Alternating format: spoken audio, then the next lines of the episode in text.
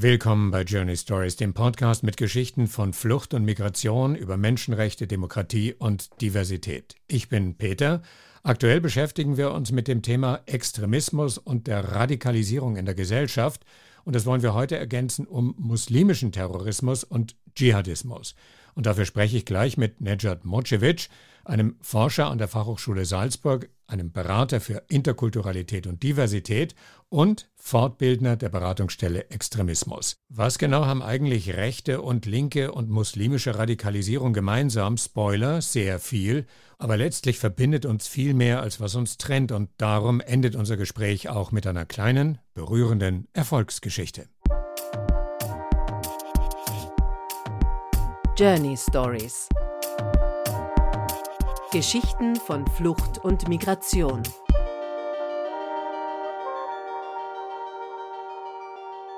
Knapp zwei Jahre ist das Attentat von Wien jetzt her, bei dem ein junger muslimischer Amokläufer vier Menschen ermordet und viele weitere verletzt hat. Was genau passiert eigentlich, dass Menschen so völlig aus dem Ruder laufen? Das, was alle diese äh, Attentäter und in ihren Biografien miteinander vereint, ist eben dieser starke Frust, dieses Gefühl von Ungerechtigkeit oder wahrgenommener Ungerechtigkeit, das man hat. Ähm, und im konkreten Falle von der Bereich des Dschihadismus ist es oft halt der Unmut, der Frust und der Zorn über äh, die Ungerechtigkeiten in der muslimischen Welt. Ähm, sei es jetzt äh, seit Jahrzehnten Palästina, sei es was das, was in Afghanistan passiert, sei es was in Syrien passiert, sei es was in, im Irak passiert oder sei es vor 20, 30 Jahren in Bosnien passiert oder in den letzten wie viele Jahren auch immer man da hernehmen möchte, was in Tschetschenien passiert. Und das sind oft Menschen, die diese Bilder stark konsumieren ähm, und ähm, dass diese Bilder auch sehr nahe gehen, glaube ich, jeden einzelnen Menschen da draußen. Und ähm, ich glaube, an einen Punkt äh, an, ankommen, wo sie einfach nicht klarkommen mit dem, was dort geschieht. Und in so einem Moment kommt halt irgendeine Ideologie, und es ist oft dem Zufall überlassen, welche Ideologie das ist. Ähm, und in dem Falle ist das natürlich naheliegend, dass es so eine Ideologie ist wie der Dschihadismus, der dann die Erklärung bringt, dass das quasi etwas ist, was ein Krieg ist gegen den Islam. Und dieser Krieg wird vor allem nicht nur geführt von diesen ungerechten Regimen dort mit Nahen Osten, sondern wird auch unterstützt von unter Anführungszeichen dem Westen, und es wird ein, eine, ein, ein, ein Schwarz-Weiß-Bild der Welt gemahlen von wir die Guten, die die Bösen. Und alle, die irgendwie nicht mit uns sind, sind gegen uns. Und dann muss sich, äh, findet man quasi so einen Sündenbock, um damit sich dieser gesamte Frust und Zorn und Hass irgendwo entlädt. Und das ist dann der Westen, das sind irgendwelche äh, Minderheiten in den muslimischen Ländern oder auch sehr oft, wie wir es auch sehen, dass die meisten Opfer von dschihadistischen Attentaten der Muslime und Musliminnen selber sind, die ihrer Auffassung nach nicht äh, muslimisch sind. Mhm. Also die sozusagen nicht den wahren Glauben leben. Genau. genau mhm. Ja. Mhm, mhm. Also wenn ich versuche jetzt zu verstehen, was du meinst mit diesem, mit diesem Frust, mit dieser, mit dieser Wut, die sich aufstaut. Ähm, ich, ich begebe mich jetzt mal auf dünnes Eis, aber was wir im Moment erleben in Amerika, dass sozusagen die Republikaner nicht anerkennen wollen, oder jedenfalls viele von ihnen nicht anerkennen wollen, dass Joe Biden die Wahl gewonnen hat, die sich betrogen fühlen, die sich hintergangen fühlen. Ist das vergleichbar? Ist das diese Art von, diese Art von Wut, die sich dann irgendwann Bahn bricht? Genau, richtig. Und wie, wie gesagt, also ähm, äh, zwei Dinge. Also erstens einmal in den, in den der Wissenschaft nennen wir diesen Frust entweder kollektive Kränkung. Das heißt, nicht ich als Nejad jetzt in dem Falle werde gekränkt, sondern ich als Mitglied eines Kollektivs, einer Gruppe. Im Falle des Dschihadismus Muslime und Musliminnen. Das kann sich aber übertragen auf unterschiedliche andere Gruppen. Im Falle des Rechtsextremismus das Volk oder im, im Linksextremismus vielleicht die Solidarität mit den unterdrückten Massen weltweit. Und dort, wo Menschen dann eine starkes, starke Wahrnehmung von Unterdrückung der eigenen Gruppe haben, besteht immer die Gefahr, dass sich eben extremistische Gruppierungen formen. Das hat bei der IRA haben wir das gesehen, das haben wir bei der RAF, bei der Roten Armee-Fraktion gesehen, das sehen wir im Dschihadismus, das sehen wir im Rechtsextremismus, wo auch immer das auch sein mag. Und jetzt auch natürlich in der Radikalisierung des rechten Flügels in den, in den USA, der schon länger sich radikalisiert, sehr in der Minderheit, aber die Dinge scheinen etwas zu eskalieren. Und da ist aber der entscheidende Punkt, nämlich da geht es nicht um die Ungerechtigkeit, die passiert, sondern auch um die Wahrnehmung der Ungerechtigkeit. Es kann auch sein, dass es überhaupt keine Ungerechtigkeit gibt, aber ich konsumiere halt die Kanäle, die Medien, die Ideologen, die Bücher und so weiter und so fort, die mir die ganze Zeit eintrichtern, ich, ich und, in, in meine Gruppe wären bedroht Und das kann jetzt auch durchaus passieren, was wir auch durchaus gesehen haben, wo total Menschen ähm, aufgrund dieser Wahrnehmung, die, wo wir wissen, dass sie faktisch gelogen war, ähm, zu äh, extremistischen Taten ähm, sich verpflichtet gefühlt haben und so weiter und so fort. Der zweite Begriff, der eh das Gleiche irgendwo meint, relative Deprivation. Das heißt, dort eben wiederum, wo Menschen das Gefühl haben, ihnen wird etwas genommen, äh, im Vergleich zu der Gesellschaft, aber sowas, was für, für die, äh, was quasi in der Gesellschaft als gutes Leben gilt. Und sie haben das Gefühl, sie bekommen weniger, also deswegen relativ. Nicht nur sie, weil sie ein Individuum sind, ähm, sondern sie als Mitglied einer, einer, einer bestimmten äh, Gruppe. Und wo dort, äh, dort, wo so etwas passiert und wo so eine starke Ungerechtigkeitswahrnehmung zunimmt aufgrund der Mitgliedschaft in einer Gruppe, da sehen wir halt immer, dass das besonders ähm, fruchtbarer Boden ist für extremistische Ideologien, weil dann braucht es nur eine Gruppe, egal welche Art, die dann sagt, eine Ideologie liefert und sagt, okay, das ist deswegen, weil wir so sind, die so sind. Und dann oft, was auch sehr oft passiert, ist der sogenannte Postemotionalismus. Das ist das, was oft ähm, extremistische Gruppierungen greifen dann zurück auf irgendwelche Vorfälle in der Geschichte.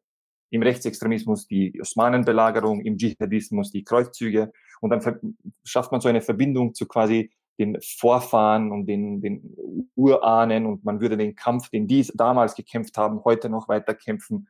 Wir äh, schützen heute Europa quasi gegen die ähm, dritte Türkenbelagerung oder eben quasi äh, aus dschihadistischer Perspektive. Wir kämpfen nach wie vor die Kreuzzüge gegen den Kolonialismus, auch wenn der scheinbar aufgehört hat. Es geht nach wie vor weiter. Das heißt, dieses Gefühl von kollektiver Kränkung wird da vermischt mit, mit sogenannten Postemotionalismus, also mit Dingen aus der aus dem eigenen kollektiven Gedächtnis.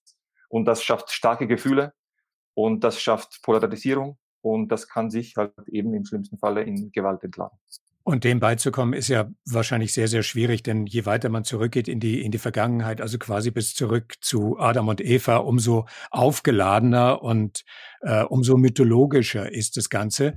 Und du hast jetzt einerseits diese mythologisch aufgeladene Vergangenheit erwähnt. Die Muslime in aller Welt, die sich den Machenschaften des Westens ausgesetzt fühlen. Und was spielt dann für einen Menschen Anfang 20 die gewichtigste Rolle von diesen drei äh, von diesen drei Traumata?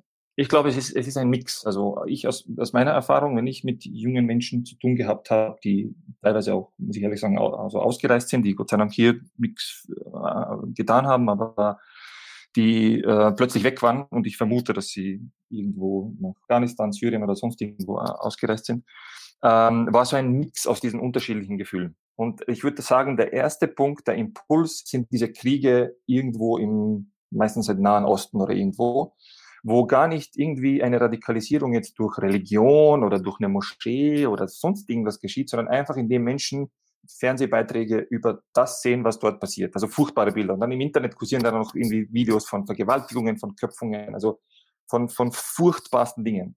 Ich habe das Gefühl, dass es oft Menschen sind, die ein sehr starkes Gerechtigkeitsempfinden irgendwo haben, bezogen auf die eigene Gruppe, mit dieser Ungerechtigkeit nicht klarkommen und diese Bilder halt die ganze Zeit an, an, anschauen und das macht sie ohnmächtig und sie finden nicht Wege, wie mit dieser Ohnmacht umzugehen, weil sie in ihrem Umfeld auch vielleicht nicht Menschen haben, die ihnen das irgendwie erklären können oder sie irgendwie in die Selbstwirksamkeit bringen. Dann kommt zu den Bildern kommt dazu eben die eigene Diskriminierung. Und das braucht nicht viel. Wir wissen, dass diese negativen Erfahrungen wirken auf die Psyche ums Vielfache mehr als die positiven Erfahrungen. Und wahrscheinlich hat, hat der im Leben, wie, wie viele anderen, viel mehr positive Erfahrungen gemacht als negative aber eben diese kollektive Kränkung, vielleicht selber irgendwo diskriminiert worden zu sein, am Arbeitsplatz, in der Fußballmannschaft, in der Schule oder wo auch immer das auch sein mag, wird dann halt von bestimmten dschihadistischen Ideologen oder auch vielleicht in der eigenen Erklärung, wird dann so miteinander verbunden, dass man dann sagt, ja, das ist alles ein Kampf gegen den Islam. Das, was uns quasi hier in Europa passiert, äh, durch Diskriminierung und Rechtsextremismus und rechtspopulistische Parteien, die irgendwie an die Macht kommen und der rechte Diskurs, der sich irgendwie, der irgendwie präsenter wird. Das ist das, was unsere Glaubensgeschwister, in Anführungszeichen, irgendwo in Syrien erleben. Und das ist alles ein, ein großer, also wir sind Teil dieses, dieses Kampfes.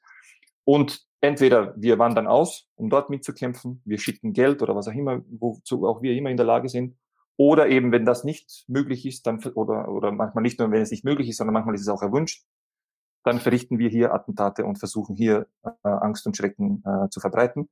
Und für mich ist das eben genauso, man kann das meiner Meinung nach sehr gut vergleichen mit dem, wie sich auch äh, Rote Armee-Fraktion Terroristen dazu berufen gesehen haben, quasi für die unterdrückten Massen in Europa in, äh, zu kämpfen und hier irgendwelche Gewerkschaftsvertreter zu kidnappen oder deren Autos in die Luft zu jagen von irgendwelchen Bankiers oder weil man vielleicht sich nicht in der Lage gefühlt hat, dort den Menschen irgendwo in Bolivien oder in Kambodscha oder wo auch immer zu helfen. Ja. Also das, was dort irgendwo passiert und das, was hier mir widerfährt und das ist eine, eine große Solidaritätsgemeinschaft, und ich komme nicht klar äh, damit. Und ich glaube, dieses Gefühl haben viele, aber die meisten äh, jagen deswegen nichts in die Luft. Ähm, aber ich glaube, der entscheidende Punkt ist der dann, dass die dann im Umfeld eben nicht Menschen haben, die, die ihnen Wege in die Selbstwirksamkeit zeigen, ihnen Wege aufzeigen, wie mit dieser Ohnmacht äh, umzugehen, wie irgendwie äh, diese Radikalität in etwas vielleicht Positives zu lenken sondern die dann irgendwie irgendwann mal das Gefühl haben, nein, es geht nur mit der, mit der Waffe, das alles andere sind nur Scheinlösungen. Ja. Ähm, und wir müssen quasi den, den, den, den, den letzten Schritt gehen, der dafür notwendig ist, um zur Befreiung der Muslime und Musliminnen weltweit beizutragen. Aber da sprichst du natürlich jetzt was an, was ähm, in der Wahrnehmung der Mehrheitsgesellschaft ähm, ganz im Vordergrund steht. Also das Attentat ist ja kaum gewesen. Äh, da habe ich schon mit Menschen geredet, die gesagt haben, ich wusste es doch, der Islam ist eine gewalttätige Religion. Das hat sich jetzt hier wieder ganz klar bewiesen. Ja. Lass uns das versuchen, mal etwas zu differenzieren. Wir haben hier diesen jungen Mann, der wirklich aus den Gründen, die du gerade so eindrucksvoll geschildert hast, aus dem Ruder gelaufen ist. Dahinter gibt es dann eine, eine schweigende Gruppe von Menschen, die denken wie er, die aber nichts tun. Und dann gibt es diejenigen, die nicht nur nicht so denken, sondern die definitiv nichts tun, die sich auch sozusagen ganz klar davon distanzieren und ein Leben leben wie wir alle. Wie groß mhm. sind diese drei Gruppen? Also ganz genau, ehrlich gesagt, kann ich, kann ich das nicht äh, äh, beantworten. Also ich weiß nur die Zahlen, die, die es jetzt gegeben hat von der von Derat, von dieser Stelle, die ans Justizministerium angegliedert ist, die sich mit Deradikalisierung hm. äh, beschäftigt und auch diesen äh, Attentäter von Wien im Programm gehabt hat. Die sprechen von 200, 300 Leuten, die als Gefährder gelten. Ähm, aber ich glaube, das ist also alles sehr, sehr, sehr, sehr, sehr, sehr individuell. Und das kann man einfach unglaublich schwer also irgendwie einschätzen. Wir wissen halt einfach, dass natürlich die, die große Mehrheit nichts mit diesen Gewalttaten äh, zu tun hat. Und das ist auch gut so und wir wollen es möglichst so behalten. Ähm, in, in, der, in der Forschung sprechen wir von sogenannten kognitiven Extremisten und Verhaltensextremisten. Nämlich es gibt im Extremismus sind das die meisten Menschen, wenn sie extreme Einstellungen haben, bleibt es nur bei irgendwelchen Einstellungen. Sie denken sich irgendwas Extremes, ich würde am liebsten irgendwen umbringen und da, keine Ahnung, was auch immer. Aber im Großteil der Fälle bleibt das nur irgendwie ein Traum, ein Wunsch, eine Vision und das ist auch gut so. Das soll möglichst so, so bleiben und die nehmen dann irgendwann einmal Abstand von diesen, von diesen Gedanken. Ähm, und äh, dann gibt es die Menschen, die eben das auch in die Tat umsetzen. In der Wissenschaft ist heute noch immer nicht geklärt, wie also warum führen es manche aus und warum führen es manche äh, nicht aus? Und es wird, ich bezweifle, dass wir das jemals, jemals dahinter kommen werden, was schlussendlich dazu führt, dass quasi, was das ist der Tropfen, der das fast zum Überlaufen bringt. Äh, also, also eine genaue Einschätzung kann ich äh, nicht geben, aber auf jeden Fall, was extrem wichtig ist, Mark Sageman, ein, ein Terrorismusforscher, den ich sehr schätze, der sagt, wenn wir, wenn wir gegen Extremismus oder Terrorismus vorgehen, dann muss unsere oberste Aufgabe sein, dafür zu sorgen, dass es nicht schlimmer wird. Nicht es auszumerzen, sondern dafür zu sorgen, dass es nicht schlimmer wird und dass es, dass es, also quasi zu sehen, jetzt beispielsweise, wenn das hört sich jetzt vielleicht heftig an, aber ich versuche dann zu erklären, was ich damit meine. Wenn wir jetzt das Attentat sehen, dann müssen wir uns denken, okay, es ist fürchterlich, aber am Ende ist es eine Tat, eine Person, vier Opfer und bitte hier jetzt nicht irgendwie falsch zu verstehen, zu glauben, dass ich das in irgendeiner Art und Weise rechtfertige oder relativiere oder sonst irgendwas. Ich denke, jedes ein Opfer ist ein Opfer zu viel. Aber er sagt, dass die Gefahr halt, wenn wir versuchen, das dann komplett auszuradieren, in, insofern gegeben ist, weil wir, weil dann ähm, tendiert die Politik zu bestimmten Kurzschlussentscheidungen, wie zum Beispiel, dass sie halt irgendwie ähm, Muslime oder Musliminnen oder Teile der muslimischen Bevölkerung dann in so eine Sippenhaftung äh, nimmt und irgendwie Kontrollen überall durchführt und oder eben de, de, der Islam irgendwie als gewalttätige Religion dargestellt wird, problematisiert wird, als Teil des Problems gesehen wird, dann laufen wir Gefahr, quasi in die Falle der Extremisten hineinzutappen. Und dann laufen mhm, wir mhm. erst recht Gefahr, dass dann irgendwann einmal noch mehr Menschen sich irgendwie äh, identifizieren mit solchen Taten, mit solchen Handlungen und so weiter und so fort. Und ich glaube, da müssen wir sehr, sehr, sehr, sehr ruhig und sehr besonnen handeln in der Art und Weise auch, wie wir jetzt mit diesen, mit diesen ähm, Attentaten umgehen. Wir müssen feststellen, dass die breite Masse von Muslimen und Musliminnen, riesige also Großteil, nichts mit dem zu tun haben äh, möchte. Äh, und da müssten wir sehr vorsichtig sein in der Art und Weise, wie wir jetzt dann quasi auch mit dem ähm, umgehen und wie wir darauf reagieren. Beispielsweise der Klassiker ist ja The War on Terror. Der War on Terror hat nicht weniger Extremisten verursacht, im Gegenteil, noch mehr. Er hat den Terror und Dschihadismus in den Irak gebracht und Selbstmordate in den Irak gebracht, wenn man nicht vorsichtig mit dem äh, umgegangen ist, sondern große Teile der Bevölkerung da in diesen Kampf mit hineingezogen äh, hat. Ja, also ich gehe jetzt nochmal, äh, blick nochmal Richtung Amerika. Da haben wir ja auch diese Polarisierung. Du hast einen großen Teil der afroamerikanischen Community, die die Polizei äh, durchgängig als Lebensbedrohung wahrnimmt. Ja, jede Kontrolle könnte, könnte aus dem Ruder laufen und ich könnte Opfer werden. Aus der Perspektive weißer Republikaner sind die Polizei, ist die Polizei sozusagen heldenhaft unterwegs, um das Land äh, zu schützen und zu verteidigen. Und wenn man jetzt mit der mit, mit, mit Menschen redet, die in der einen oder in der anderen Realität zu Hause sind, sind sie nur und ausschließlich in dieser Realität zu Hause, haben aber auch wenig Verständnis für den Blickwinkel des anderen. Das heißt, jeder fordert Respekt für sich ein, aber die wenigsten sind bereit, auch Respekt für die Sichtweise des jeweils anderen aufzubringen. Und je tiefer diese Gräben werden, umso schwerer sind sie zu überwinden. Ja, absolut. Also ich muss ehrlich sagen, also das ist das, was, was, was, was denke ich, uns als äh, Europa nach 45 Jahren ausgezeichnet hat, ist diese Bereitschaft, irgendwo über, ohne, ohne jetzt Unterschiede ideologischer Art und Weise kleinzureden, ohne sie ähm, irgendwie so wegzuschmeißen und beiseite zu legen, sondern sagen, okay, es gibt ideologische Unterschiede zwischen unterschiedlichen politischen Richtungen, aber irgendwie trotz all dieser Unterschiede sagen, hey, das, was uns vereint, ist, wir wollen alle in Frieden leben. Und wir wollen nicht das, was 1939 bis 45 zumindest äh, passiert ist. Und wir wollen nicht, dass sich das wiederholt. Und ich habe das Gefühl, dass das irgendwie mehr und mehr und mehr und mehr äh, verloren geht. Und das ist, äh, halte ich für zutiefst problematisch und demokratiegefährdend. Ja. Diese, diese, diese, diese Spaltung scheint etwas zu sein, was uns jetzt im Moment ganz stark begleiten wird in der nächsten Zeit.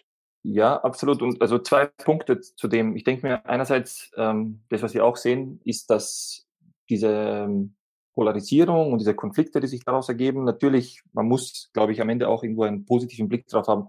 Es kann ja was Positives nach sich ziehen.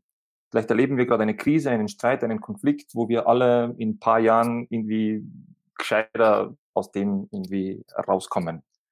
Das denke ich mal äh, auf der einen Seite. Und auf der anderen Seite, um das wieder zum Thema Extremismus zurückzuführen, ich glaube, diese allgemeine Verunsicherung auch, das sehen wir auch, das wird auch versucht von extremistischen Gruppierungen daraus irgendwie, ähm, also auf diese, durch diese Kanäle dann ihre eigenen Ideologien zu verbreiten und da irgendwie unterschiedliche Verschwörungstheorien miteinander zu, zu, zu vermischen und durchaus äh, rassistische Ideologie auch mit ins, ins Spiel zu bringen. Mhm. Wenn wir uns jetzt noch auf die Überwindung dieser Gräben ja. äh, konzentrieren, Respekt für andere Sichtweisen zu haben, äh, Verständnis aufzubringen, einen gemeinsamen Weg zu gehen.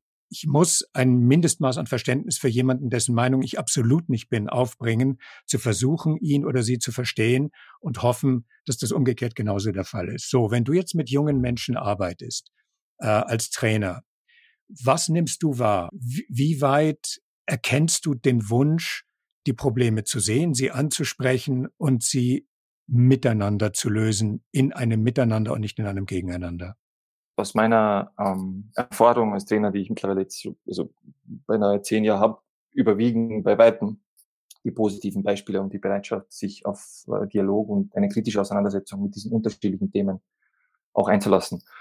Und ich glaube, das Wichtigste in all dem ist, äh, wenn wir sagen, die Hauptursache ist von von Extremismus ist kollektive Kränkung, zu versuchen, diese kollektiven Kränkungen zu verringern. Wahrscheinlich komplett ausradieren als Gesellschaft werden wir nicht äh, in der Lage dazu sein, weil es immer irgendwelche Gruppen gehen wird, auf die wir als Gesellschaft runterschauen und eintreten und äh, kriminalisieren und dämonisieren oder was auch immer das heißt. Aber ich glaube, es ist einfach unglaublich wichtig, hier das Gefühl von Anerkennung zu, zu, zu steigern Was meine ich mit Anerkennung? Beispielsweise ich in meiner Arbeit, ich, wenn ich irgendwo in eine, in eine, Einrichtung, in eine Schule gehe und den Auftrag habe, über das Thema Extremismus zu sprechen, ich, ich fange nie mit dem Thema Extremismus an, weil es wird immer, oder nicht immer, aber meistens sehr äh, emotional aufgeladen ist. Und wenn ich irgendwo hingehe und ich sage, ich, ich rede jetzt über Extremismus, dann besteht die Gefahr, dass Menschen das Gefühl haben, ja, ich will ihnen jetzt, ich will sie jetzt irgendwie missionieren und ihnen die Welt erklären oder sonst irgendwas. Sondern ich wähle immer das Thema Identität wer bin ich, was macht mich aus, wer sind wir als Gruppe, welchen unterschiedlichen Gruppen gehören wir an, wie können wir zusammenleben, wie wollen wir zusammenleben. Und dann vor allem über diese unterschiedlichen Zugehörigkeiten gehe ich auch auf das ein, dass ich die Menschen frage, okay, wo hast du das Gefühl, aufgrund deiner Gruppenzugehörigkeit, welche immer das auch sein mag, das kann die sexuelle Orientierung sein, das kann die Religion sein, das kann die Hautfarbe sein, das kann der Fußballverein sein, dem ich angehöre, wo erlebst du eine Art Kränkung? Also komische Blicke, Abwertungen, Beschimpfungen, ähm, Gewalt vielleicht, was auch immer. Und das, was ich, ich bin ein, kein Psychotherapeut, aber eines, was ich zumindest machen kann, ist, den Menschen dann zuzuhören und sie reden zu lassen über ihre kollektiven Kränkungen, die sie, die sie erfahren. Und das hat auch eine unglaubliche positive äh, Wirkung auf die Menschen, selbst auf junge Menschen, die schon in, in jungen Jahren unterschiedliche Kränkungen ähm, erleben. Sei es, mhm. ich habe einen Fall gehabt, wo ein Schüler zu weinen begonnen hat, weil er ständig gemobbt wird, weil seine Eltern äh, Bauern sind. Und er muss sich ständig anhören, irgendwie, dass er stinkt und sonst irgendetwas. Das heißt, er ist wegen seiner Identität, also seiner Familienzugehörigkeit stark gekränkt worden. Viele wegen ihrer Muttersprache oder wegen der Religion oder wegen der Hautfarbe oder wegen einer, einer ethnischen Identität oder was auch immer das auch sein mag, werden äh, gekränkt. Ähm, und wenn man aber da dem quasi Anerkennung entgegenhält, zu sagen, hey, schau, ich verstehe dich und ich finde das nicht korrekt, dass du wegen deiner Familienzugehörigkeit gekränkt wirst. Ich finde das nicht korrekt, dass du wegen deiner Religiosität gekränkt wirst und das gehört sich in einem demokratischen Staat nicht und das ist unfair. Dann habe ich das Gefühl, dass das sehr viel Frust und Zorn äh, und Ohnmacht abfedern kann. Um ein paar Beispiele noch anzuführen, ich hatte einen Jugendlichen, das war für mich also sehr, sehr irgendwie bewegend, der ist in einer Schule problematisiert worden und ich bin eingeladen worden, weil es geheißen hat, er, ist ein, er, er läuft Gefahr, sich zu radikalisieren. Und ich kam in die Schule und was hat der Jugendliche gemacht? Er hat sich, er hat äh, nach einem Sieg der österreichischen Nationalmannschaft, hat er sich das Dress der österreichischen Nationalmannschaft angezogen am Tag drauf und die Hymne gesungen. Manche Lehrer sind so panisch geworden, dass sie glaubt haben, der ist jetzt dabei, rechtsextrem zu werden. Und die Reaktion der Lehrer in dem Fall, diese panische Reaktion auf die Nationalhymne und das Stress, was er vorher vielleicht nie gemacht hat, weil es für sie neu war, und die Angst davor, dass der irgendwie jetzt rechtsextrem geworden ist, äh, hätte ihn meiner Meinung nach erst recht in ein rechtes Eck gedrängt. Und nach einer gewissen Zeit, weil er eben diese Erfahrung mit den Lehrern äh, irgendwann einmal hätte so interpretieren können als eine kollektive Kränkung aufgrund seiner nationalen Identität und hätte vielleicht, und hätte, wäre er dann irgendwann einmal auf irgendwelche rechten Gruppierungen gestoßen, die hätten genau das bestätigt, genau das gesagt, was, was er hören möchte, nämlich wahrscheinlich so, ja, du siehst es, in Österreich kannst du nicht Österreicher sein und mhm, mhm sie werden, mhm. lassen uns nicht das zu und wir müssen uns dagegen äh, wenden. Und meine aber Aufgabe ist es in solchen Situationen zu sagen, hey, alles cool. Ist, ist es problematisch, die österreichische Nationalhymne zu singen? Nein. Ist es rechtsextrem? Nein. Also, ja, dann hat, hat er irgendwie Heil Hitler gerufen oder irgendwie Wiederbetätigung äh, in, in, in, in Wiederbetätigung in Spiele kommen. Nein, okay, dann behandeln wir bitte den Jugendlichen nicht sofort irgendwie als Rechtsextremen. Und ein ähnliches Beispiel hatte ich auch mit muslimischen Jugendlichen, die im Ramadan fasten wollten während einer Italienreise. Da hat auch die Schule mich kontaktiert, so mit der Angst, ja, das ist irgendwie, dass die irgendwie radikal sind. Und ich muss dann irgendwie sagen, okay, das ist vielleicht aus ihrer Perspektive herausfordernd und schwierig, aber kein Grund dafür, von Radikalität zu sprechen. Sondern ich glaube genau, dass in dem Falle, wenn wir dem nicht mit Anerkennung dem begegnen, diesem ihrem Bedürfnis nach Religiosität oder was auch immer das auch sein mag, und dann sofort mit Radikalismus und Alarmismus oder Radikalismusangst reagieren, dann laufen wir erst recht Gefahr, diese Jugendlichen in, in ein bestimmtes äh, oder bestimmten Rattenfängern in die, in die Hände zu treiben, weil sie dann irgendwie das Gefühl haben, ja, ich kann zu meiner Identität nicht stehen, ich bin ständig unterdrückt, ich bin ständig ohnmächtig, die haben was gegen uns und die warten nur darauf, dass sie solche Jugendliche ködern. Und deswegen würde ich sagen, ist Anerkennung ist hier einfach unglaublich wichtig, egal welcher, welcher Zugehörigkeit. Das finde ich jetzt gerade total spannend, weil der der angebliche Rechtsradikale, der die Hymne singt, mhm. äh, der Sohn eines Bauern, der dafür beschuldigt wird, dass er Sohn eines Bauern ist und stinkt, mhm. ähm, sind ja beides Vertreter der Mehrheitsgesellschaft. Mhm. Und die anderen Beispiele, die du gebracht hast, sind ähm, muslimischen Glaubens. Mhm. Indem sie sich gegenseitig zuhören und feststellen, hey, die auf der anderen Seite erleben genauso Kränkungen, wie wir sie erleben, kann über diese gemeinsame Erfahrung so etwas entstehen wie, wir sitzen alle im selben Boot, uns geht's allen gleich gut oder gleich schlecht. Wir hören einander zu, wir, wir, wir verstehen einander, indem wir merken, die Erfahrungen, die wir machen, haben nichts mit der Religion, die wir haben oder nichts mit der Herkunft, die wir haben, zu tun. Das ist genau das. Also ich, ich schließe immer den, die Workshops mit Jugendlichen schließe ich äh, oft mit äh, zwei Sätzen ab, nämlich oder mit zwei Botschaften. Das eine ist zu verstehen, ich sage das immer so, ein Arschloch ist ein Arschloch und kein Arschloch ist kein Arschloch. Nämlich das, was wir halt sehr stark merken, vor allem im Kontext von also in Jugendlichen, aber natürlich auch bei Erwachsenen, aber bei Jugendlichen ist es sehr stark vorhanden, ist das, dass sie beispielsweise negative Erfahrungen machen. Beim Fortgehen, im Fußballverein, in der Schule oder was auch immer. Sie haben einen Konflikt mit jemandem, den sie als anders wahrnehmen. Und das Problem ist, dass dann oft diese Konflikte, aufgrund dessen, wie wir gesellschaftlich leider Gottes sozialisiert werden, ist, werden sehr, schnell, sehr schnell kulturalisiert. Ich habe einen Konflikt mit jemandem, der die weiblich ist und ich denke, ja, Frauen. Ich habe einen Konflikt mit jemandem, der deutschen Migrationshintergrund hat, ja, die Deutschen. Ich habe einen Konflikt mit jemandem, der schwul ist oder Veganer ist, ja, die Veganer. Also wir, wir neigen sehr schnell dazu, wegen, aufgrund von schlechten Erfahrungen oder Konflikten, Streitigkeiten sofort eine gesamte Gruppe irgendwie in einen Topf zu werfen und alle als problematisch dar, darzustellen. Sondern ich versuche dann durch diese, durch diese und ähnliche Aussagen zu vermitteln, schaut, es ist völlig okay, dass ihr euch in manchen Dingen auch nicht versteht, unterschiedlicher Meinung seid, auch streitet miteinander, Konflikte mit euch nicht, gar nicht mögt oder auch keinen Kontakt miteinander wollt. Das ist völlig in Ordnung, aber es geht nicht darum, das sofort einer gesamten Gruppe vorzuwerfen und zu sagen, ja, ich hasse alle, die tschetschenische Wurzel haben oder ich mag alle nicht, die so sind, die dieses oder jenes sind, sondern auch zu, zu merken, dass es völlig okay ist, äh, unterschiedlicher Meinung zu sein, ähm, zu streiten, äh, unterschiedliche Sichtweisen zu haben und trotzdem kann man irgendwie zueinander stehen. Und auf der anderen Seite eben das auch, was du gesagt hast, nämlich zu sagen, okay, was ist denn das Verbindende? Das ist ja genau das, das Konzept von multiplen Identitäten in der Sozialpsychologie besagt ja genau das, dass man eben durch diese Unterschied Vielfältigkeit der Identitäten sieht man dann auch Gemeinsamkeiten. Aber das Problem ist oft, dass eben wir als Gesellschaft, wir stellen diese Unterschiedlichkeiten dar, vor allem Religion und Nation, so absolut dar, als wäre es so, wenn ich in dem Punkt nicht mit einem anderen Menschen diese Gemeinsamkeit habe, als hätten die irgendwie gar nichts miteinander gemeinsam. Also hör, hören irgendwie alle anderen Gemeinsamkeiten plötzlich auf. Mit dem, dass ich weiß, okay, die Person ist jetzt jüdisch, buddhistisch, muslimisch oder äh, österreichisch, tschetschenisch oder was auch immer. Und das gilt es aber, glaube ich, auch zu durchbrechen, zu sehen, ja, okay, wir mögen unterschiedliche ethnische Herkünfte haben, aber die Dinge, die uns miteinander verbinden, jetzt in der Schule beispielsweise, sind viel mehr sind oft die Hobbys, das ist die Schule an sich, das ist, dass wir gemeinsam ein gemeinsames Ziel haben, diese, diese Schule zu, zu bestehen. Äh, das ist das Land, in dem wir leben, das, der Ort, in dem wir äh, leben, unterschiedliche Geschmäcker, die wir haben. Es kann das Geschlecht sein, es kann äh, so viel mehr sein, aber leider Gottes denke ich, das ist oft dem geschuldet, dass wir halt auch über diese Dinge weniger sprechen, sondern wir sprechen halt viel mehr über das, was irgendwie anders ist. Das ist halt sehr problematisch. Und wenn wir dann am Schluss draufkommen, gemeinsam zum Beispiel du in dieser Klasse, in dieser Gemeinschaft, mit der du arbeitest, wenn wir alle miteinander draufkommen, hey, hier in diesem Raum sind wir alle keine Arschlöcher, dann ist das doch schon mal ein kleiner Sieg. Genau, richtig. Ja. ja.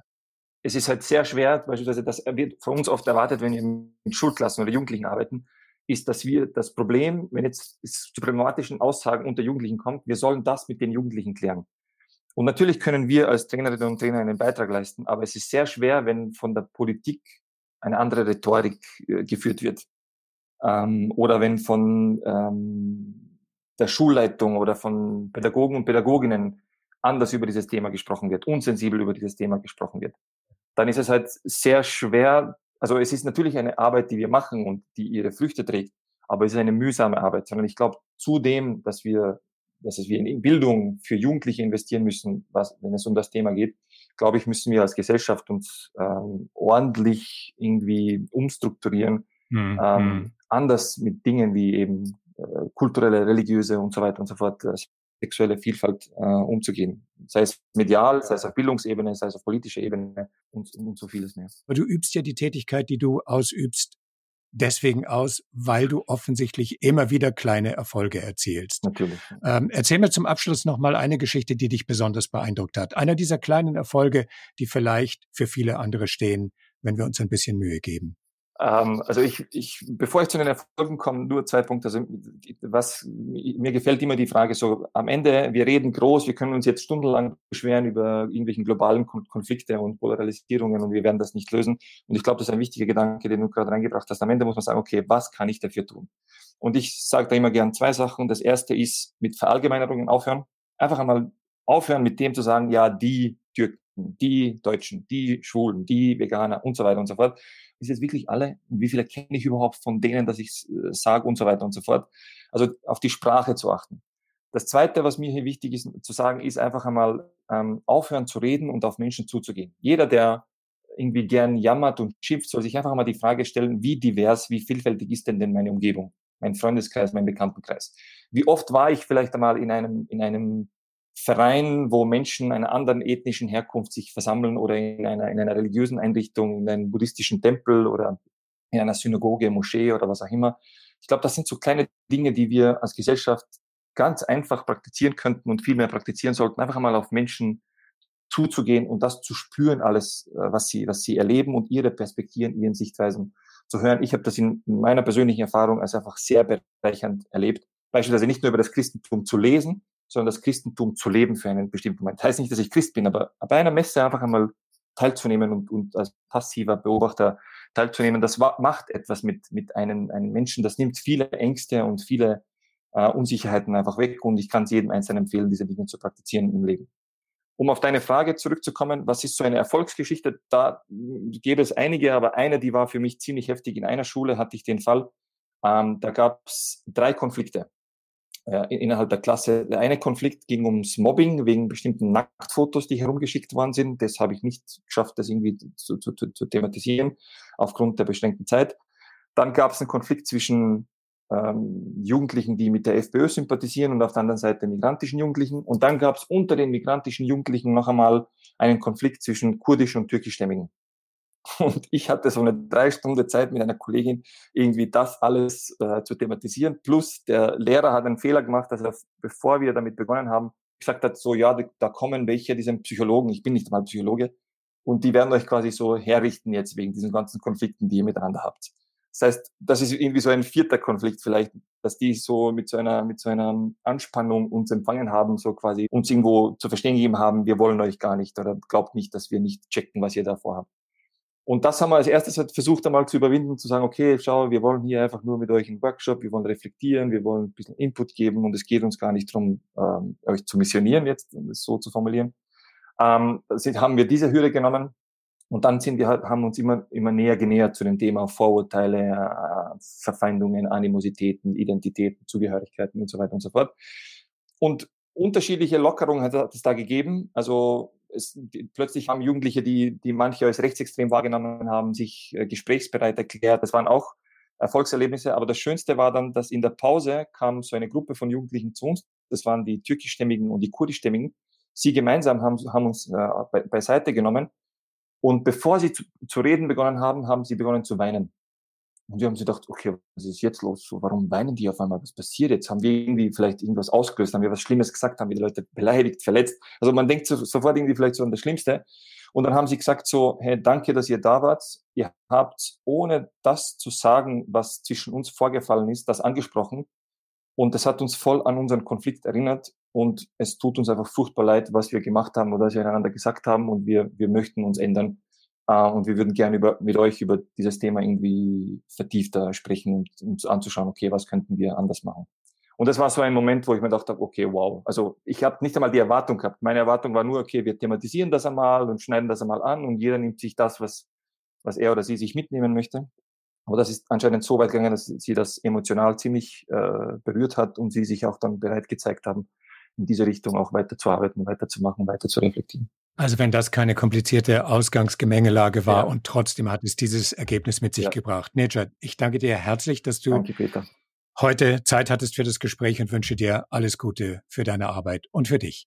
Danke dir auch. Journey Stories Geschichten von Flucht und Migration.